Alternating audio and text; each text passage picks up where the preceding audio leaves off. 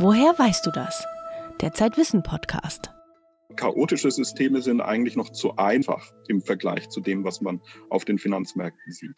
Der Ökonom Thomas Lux von der Universität Kiel erforscht Börsenkurse mit Hilfe der Physik. Aktienkurse sind noch chaotischer als Chaosphysik, sagt er. Mit ihm und einem Verhaltensökonom haben wir darüber gesprochen, wie man am besten sein Geld anlegt. Mehr dazu gleich. Wozu ist Fluchen gut? Das fragt sich Marie Brandt in ihrer Kolumne. Sie hat die Fachliteratur der Schimpf- und Fluchforschung dafür gesichtet.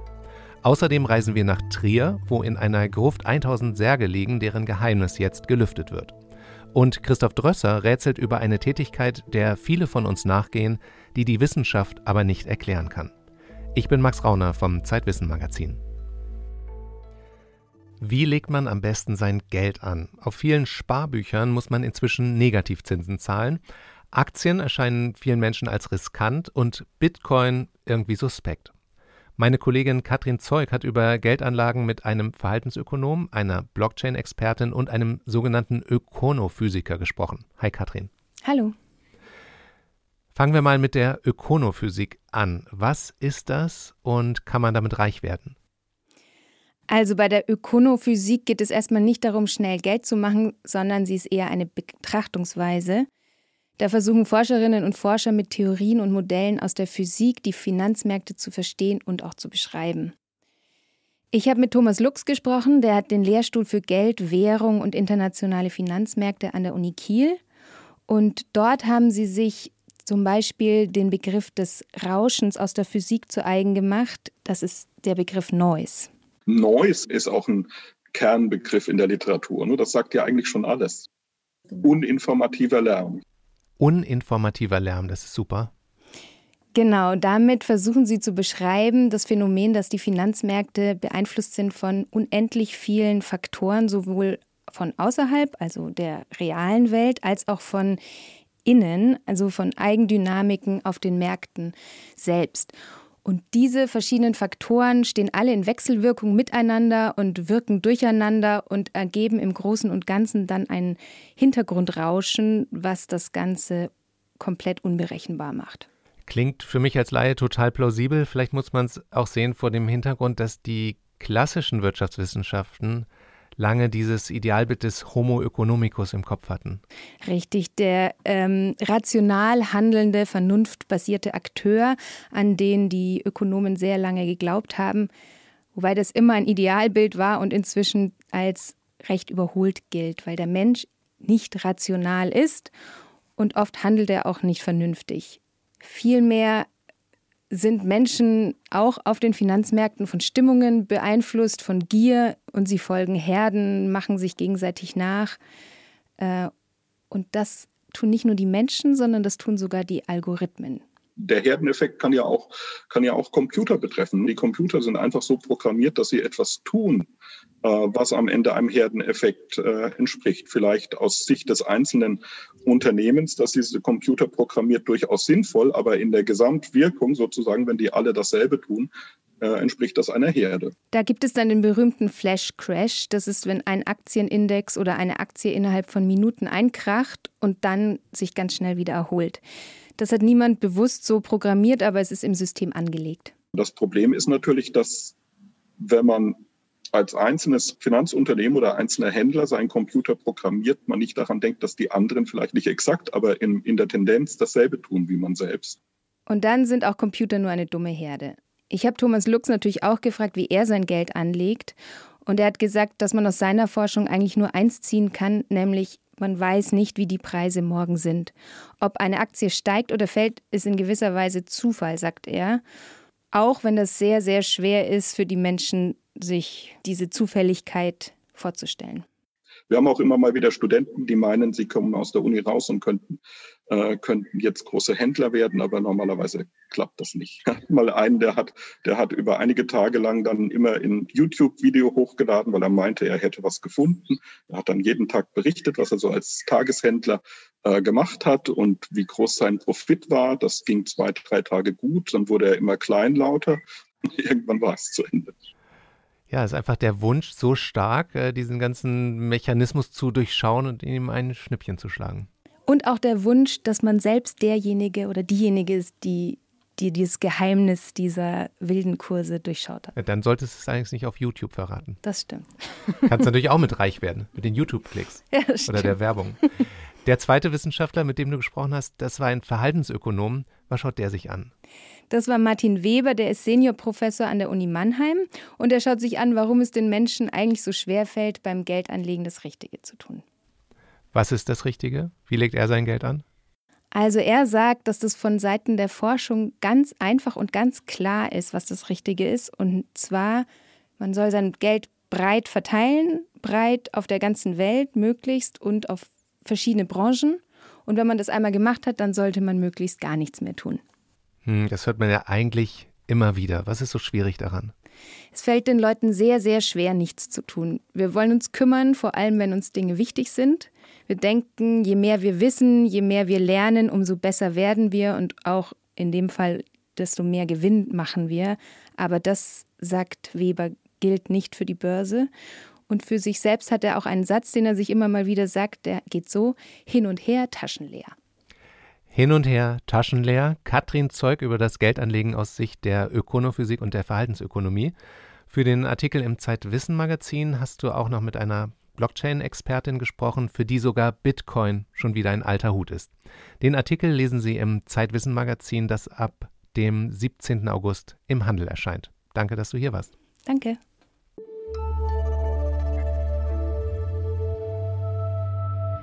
Mensch Marie, die sonderbaren Entdeckungen der Marie Brandt. Ich habe die schlechtesten Manieren der Welt, sagen zumindest meine Eltern. Das liegt an meiner Art zu sprechen. Wenn ich nicht gerade über Kunst und Hauspflanzen philosophiere, dann habe ich manchmal eine, ah, sagen wir, schmutzige Art zu kommunizieren. Heißt, privat fluche ich viel und ich würde sogar sagen, verdammt nochmal, schimpfen macht mir richtig Spaß. Es ist Teil meiner Identität, aber tut mir Fluchen auch gut. Das wollte ich unbedingt mal wissen. Man stößt sich den kleinen Zeh oder beißt sich beim Essen mal auf die Zunge. Als Reaktion auf Schmerz rutscht manchmal ein Schimpfwort raus. Einfach so, manchmal kann man gar nichts dagegen tun. Fluchen lässt uns Schmerzen besser aushalten. An der britischen Universität Kiel haben Psychologinnen getestet, warum das so ist. Bei einem Versuch sollten Studierende ihre Hand so lange wie möglich in eiskaltes Wasser legen. Im ersten Durchgang waren keine Schimpfwörter erlaubt. Beim zweiten Mal durften die Testpersonen ohne Ende fluchen. Dabei kam raus, mit derben Schimpfwörtern konnten viele ihre Hand fast doppelt so lange im Eiswasser lassen. Aber beim Fluchen lässt der Körper nicht einfach nur Dampf ab, es versetzt uns regelrecht in Stress, es kitzelt unser Aggressionspotenzial und wir wechseln in den Kampfmodus. Cortisol und Adrenalin werden ausgeschüttet und auch Endorphine. Das alles lindert zusätzlich unser Schmerzempfinden. Also eigentlich ist Fluchen ganz schön praktisch, trotzdem auch ein Tabubruch. Wer viel flucht, wird abgestempelt als ungehobelt, schlecht gebildet, unerzogen. Dabei haben sogar viele der größten Genies geflucht. Mozart zum Beispiel, der war großer Fan von Fäkalhumor. Und Hate Speech gab es sogar schon in der Antike. Die Römer beleidigten sich gegenseitig als Halunken und Pestbeulen. Und vielleicht ist das alles sogar von Vorteil. Studien zeigen nämlich, wer viel flucht, hat einen größeren Wortschatz. Geflucht wird auf der ganzen Welt. Mittlerweile gibt es sogar eine eigene Wissenschaft fürs Schimpfen, die Malediktologie. Das Spannende, in jeder Sprache und mit jedem Dialekt wird anders geschimpft. Auf Deutsch müssen oft Fäkalien, Tiere und Religiöses für Flüche herhalten. In Albanien wünscht man anderen lieber, dass der Donner ihre Toilette trifft. Schimpfen ist also etwas sehr Individuelles, etwas Persönliches. Deshalb macht es mir auch so Spaß zu fluchen. Ich kann die kreativsten Wortschöpfungen erfinden und damit andere völlig aus dem Nichts mit Tabus konfrontieren. Und glauben Sie mir, es ist mir ziemlich schwer gefallen, hier in diesem Podcast nicht leidenschaftlich herumzufluchen.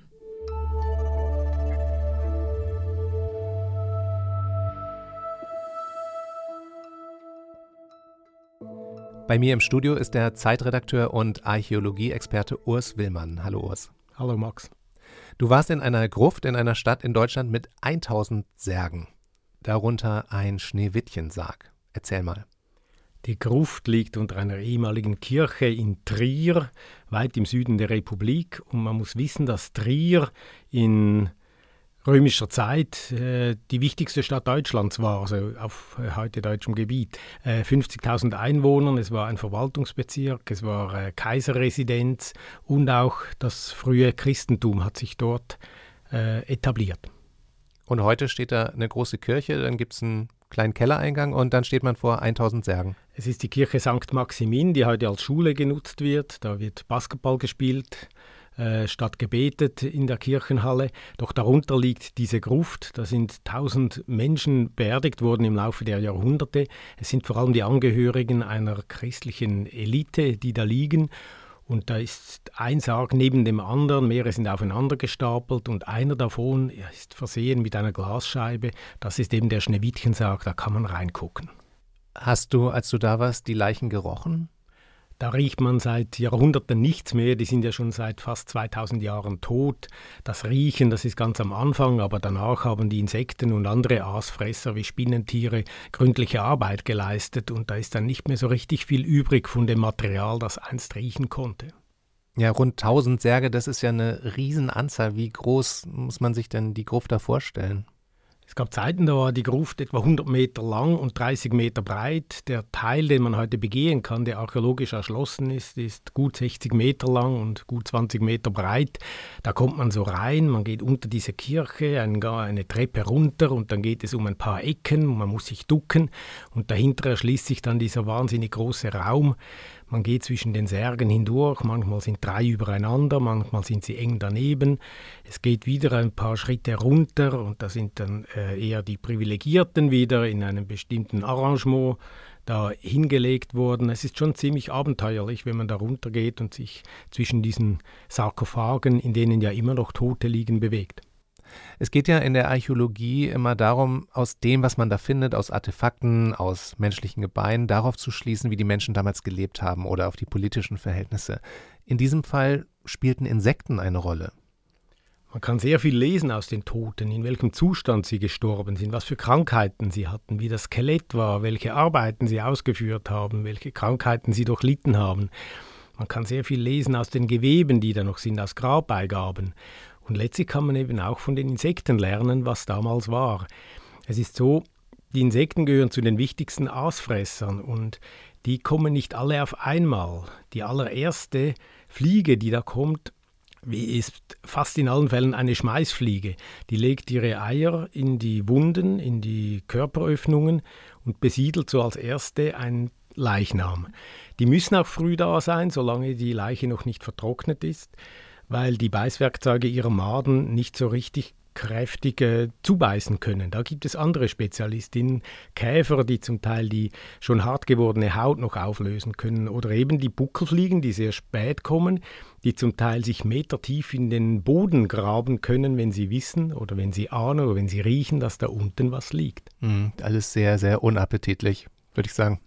Sehr unappetitlich für uns, aber das ist nun mal die Delikatesse dieser Tierarten, die sich da halt äh, darauf spezialisiert haben, wegzuräumen, was vom Leben übrig bleibt. Du hast mit mehreren Archäologinnen und Archäologen dort gesprochen, die diese ähm, unterschiedlichen Fliegenarten untersucht haben. Was kann man denn jetzt schließen auf die politischen Verhältnisse damals? Es waren vor allem die Entomologen, die den Archäologen quasi ihre Informationen weitergeben. Also es gab einen, äh, einen Forscher, der hat wirklich jede einzelne Made gezählt, die er da gefunden hat und hat dann versucht, die Tierarten herauszufinden und so quasi einen Abriss der Verwesungsgeschichte der Leichname zu machen. Und damit äh, haben sie Informationen für die Archäologen, die das mit dem bekannten historischen Geschehen vergleichen können. Und in dem Fall kann man tatsächlich sagen, zu römischer Zeit gab es eine äh, ambitionierte Bestattungskultur. Wer starb, wer zu dieser frühen christlichen Elite gehörte, der wurde in, in äh, Tücher eingewickelt, die mit Harz getränkt waren. Da wurden Öle verwendet, also richtig einbalsamiert wurden sie. Und das wiederum erkennt der Entomologe anhand der Insekten, die da sind. Da sind dann bei den römisch Bestatteten äh, kaum Schmeißfliegen äh, zu finden, weil die einfach keinen Zugriff auf die Toten hatten. Es dauerte eine Weile, bis diese Gewänder, äh, diese harzgetränkten Gewänder geknackt waren und das waren dann halt die Spezialistinnen unter den Buckelfliegen, die da Zugriff hatten und deswegen findet man halt äh, die Madenreste der Buckelfliege in diesen Särgen. Kaum waren aber die Römer weg, war auch die Bestattungskultur äh, vorbei und es war wieder die Zeit der Schmeißfliegen, die dann ungehindert an diese Verstorbenen rankamen. Man kann letztlich den Untergang des Römischen Reichs erkennen an bestimmten Fliegenarten. In der Tat ist es so, dass sich wirklich äh, die Bestattungskultur geändert hat. Es hat sich aber auch sehr viel weiteres geändert. Die ganzen Handelsbeziehungen fielen in sich zusammen. Es gab plötzlich äh, viele Importwaren nicht mehr. Das sieht man an archäologischen Spuren oben. Zum Beispiel Austernschalen findet man nicht mehr, weil die mussten sehr schnell frisch hertransportiert werden. Und da waren halt die römischen Beziehungen sehr wichtig für diese Delikatesse.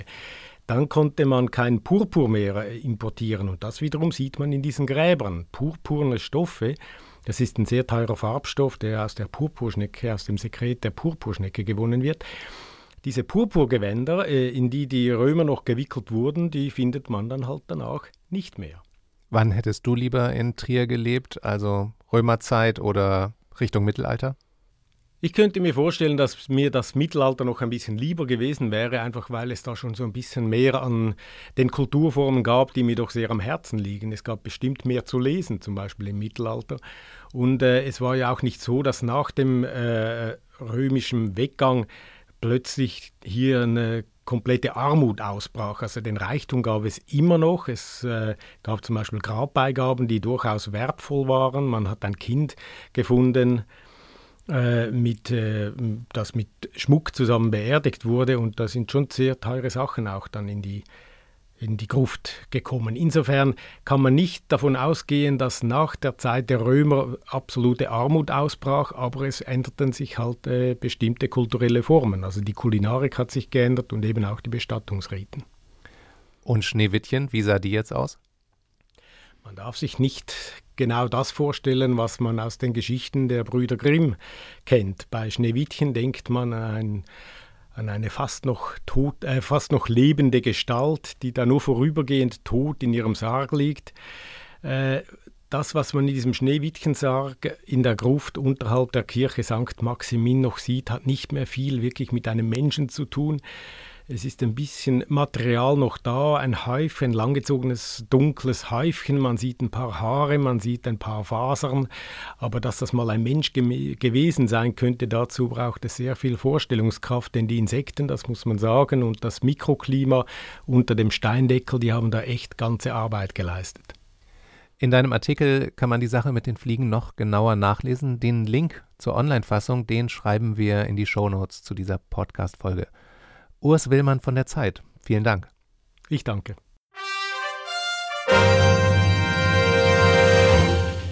Was wir nicht erklären können.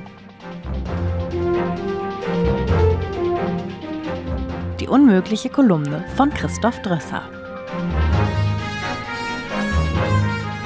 Heute, warum machen wir Musik?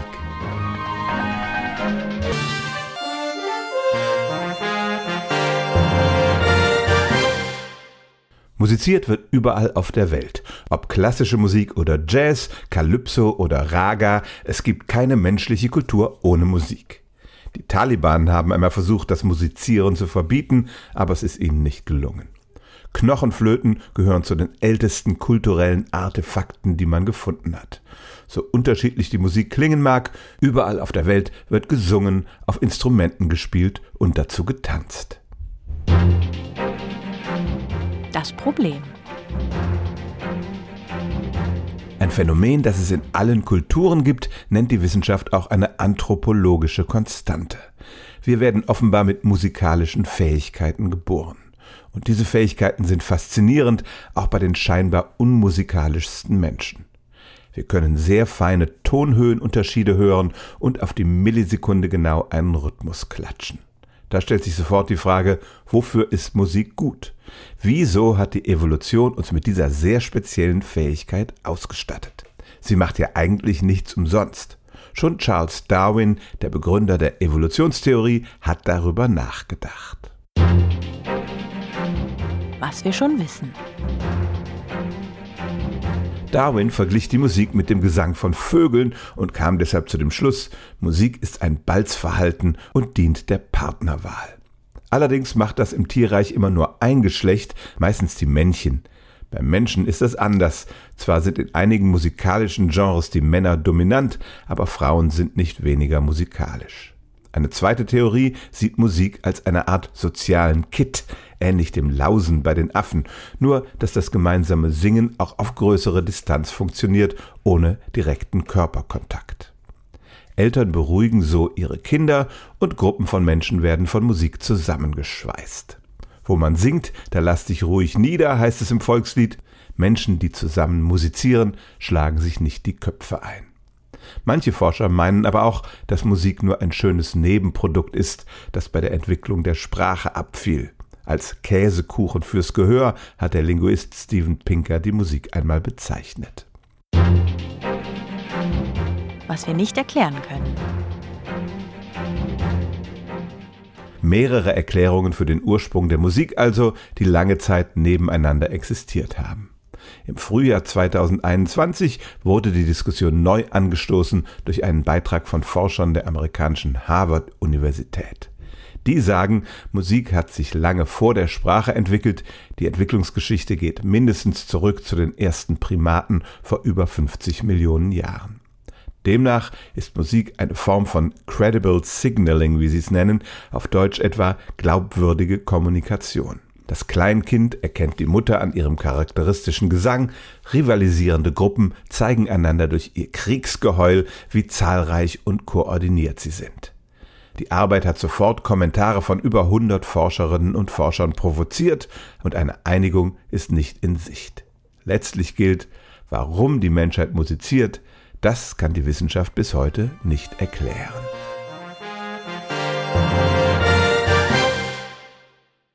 In der Titelgeschichte von Zeitwissen geht es um unsere Eltern, ihre Liebe, ihre Macht und ihre Gene, wie wir damit glücklich werden.